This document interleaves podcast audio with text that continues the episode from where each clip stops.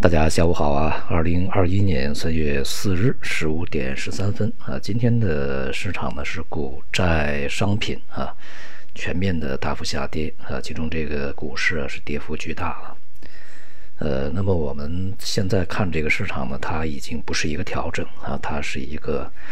呃下跌的一个趋势开启啊，并且呢很有可能是进入到熊市状态啊。从这个创业板的角度来讲呢，才有个百分之二、百分之三啊，也就是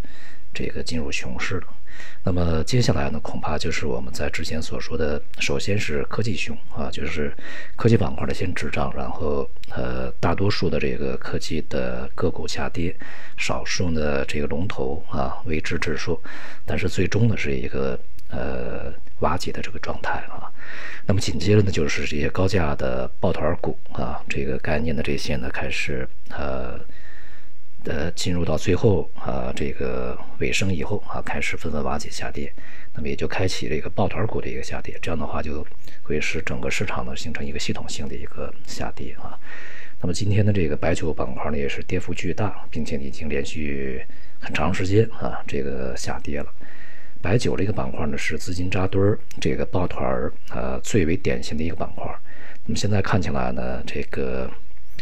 应该说啊，这个是酒醒了啊。接下来，因为白酒啊，它本身行业有它的特点啊，它就是一个消费品。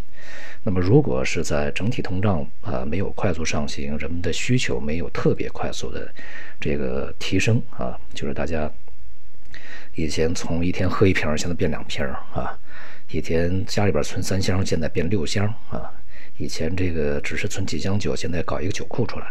只要这种这个需求没有大幅度的普遍的提升的话，那么它的这个业绩增长是一个比较稳定的一个状态啊，它不会是一个像科技股啊啊那样的有一些呃革新啊、革命啊、这个飞跃啊，然后可以快速的提升呃这种可能性几乎是没有的啊。所以呢，像现在的一些股票，它的本身估值也比较高啊，而且一些指标的白酒呢，在未来距离它的高点啊，就是有百分之五十至百分之六十的跌幅啊，呃，这个如果出现的话啊，是一点不奇怪的，那样的一个价格呢，可能才会是一个相对合理的价格。那么因此呢，这个现在的市场啊，因为这个是全面的一个下跌啊，所以它是系统性的。而且呢，这个当前的市场它的特征呢是呃散户的一个特征。我们都说这个中国的这个股市啊，现在越来越机构化啊，机构在里面占据主主导作用，逐步逐渐的呃在里面有了话语权。其实呢，它是一个呃只是一个表现啊，从它的内核而言，它仍然是一被强化了的啊，改换了形式的这个散户市场。而且这种散户市场呢，比之前数年的散户市场呢，它的这个冲击力啊，更加的这个呃更加巨大啊，而且它的特征呢将更加明显。那么因此呢，它的波动率呢也会更加的大一些啊。那么接下来的这个市场呢，它的一个变化，它并不是 A 股啊本身的一个呃状态所决定的，因为现在很多参与者呢在去呃。分析这个市场啊，觉得是我们 A 股内部的一些抱团瓦解，当它瓦解到一定程度啊，这个市场就会稳住，然后重新的再会恢复上行。但是现在的问题在于哈，呃，A 股的变化并不是 A 股本身的问题，而是全球市场统一变化的问题啊。今天的亚洲市场呢也是普遍下跌，而且跌幅都不小啊。像日本这样的股票呢，股市呢也都跌了百分之二以上，而这个像外围欧美股市在昨天也是下跌的，而且呢。呃，美债的偿债收益率呢，又是在一个呃稳定在高位啊，重新的回升，呃，非常之稳定，并且短短这个短端的啊，这个收益率呢也是快速反弹，因此呢，它是一个系统性的东西啊。对于美股而言呢，纳斯达克的跌幅要比这个道琼斯、标准普尔更大，也就显示了科技板块在前期啊这个。大概有呃，尤其是近一年左右的时间里面的这个不到一年啊，资金大幅追捧以后呢，也开始啊出现这个呃估值的一个崩溃啊状态，很有可能呢就是迎来像呃纳斯达克啊当年互联网泡沫啊这个随后所进行的一个情形。那么这个情形呢，可能不如当时那么猛烈，但是呃时间这个和幅度啊呃应该是相匹配的啊，所以说。它是一个系统性的波动，而不只是这个 A 股本身的问题啊。这就是郭树清讲的嘛。现在其实进来已经很多啊外资，呃，还不是啊不可控，但是它的影响是很显著的。因为现在这个国内啊，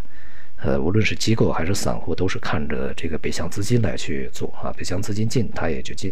北向资金出，它也就出啊。北向资金或者是国际的一些这个资金，他们追捧什么行业啊？A 股也是一样。所以这个在相同的逻辑之下，它的共振就会出现啊。呃，今天表现比较好的呢，就是一些这个啊少数的，比如说呃公用事业啊，那么还有钢铁板块、石油板块，因为石油呢和钢铁在今天是价格反弹的啊，所以说这两个板块表现还可以。但是呢，这个大宗商品相关的板块啊，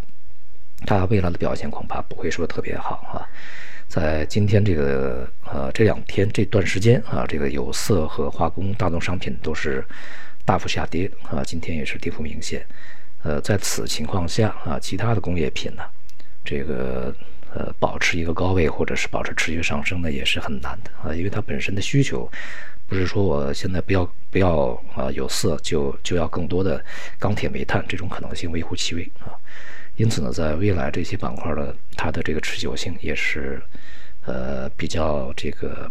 不确定不可靠啊，所以说还是一些防御板块。会好一些啊，什么这个公用事业呀啊，国防军工啊，还有一些其他的超跌的啊，这个民生相关，呃，线下啊一些这个呃行业呢会好一点啊，受益于疫情受控啊这样的一些板块，但仍然它只是少数啊，在未来呢就是整个大盘会整体的呃全面的会是走软啊，只有少数一些行业呢会表现好一点。而接下来呢，这个债市也是会相对比较疲软一些啊，因为收益率持续在高位，信用风险直接风呃释放的话，那么就会压制债市啊。同时，大宗商品呢也这个纷纷从高位回落啊。整整体而言呢，呃，可能我们会呃去遇到一段时间股市、债市和商品都不是特别好的时期啊。这个时期呢不会特别短啊，会比较长。而且呢，如果啊整个大盘指数啊。这个跌幅比较巨大的话，在今年啊，这个一年时间里面，那也不是说一个呃意外的事情，应该是也是比较正常。既然呢，我们把现在的这个市场呢，还仍然定义为一个这个被强化了的散户市场，那么它的特征就会是散户化啊。那么，除非就是所有的散户都不卖，那么市场也会好。但是这个几乎是难以达成的一个结果，呃。如果我们去衡量散户的这种状态的话，只要看游戏驿站它的表现，其实就可以看到这个散户所主导的一个股市它的一个整体表现啊，大体是相似的啊，呃，所以仍然是越高越卖，而不是越低越买，下面的空间很大啊。好，今天就到这里，谢谢大家。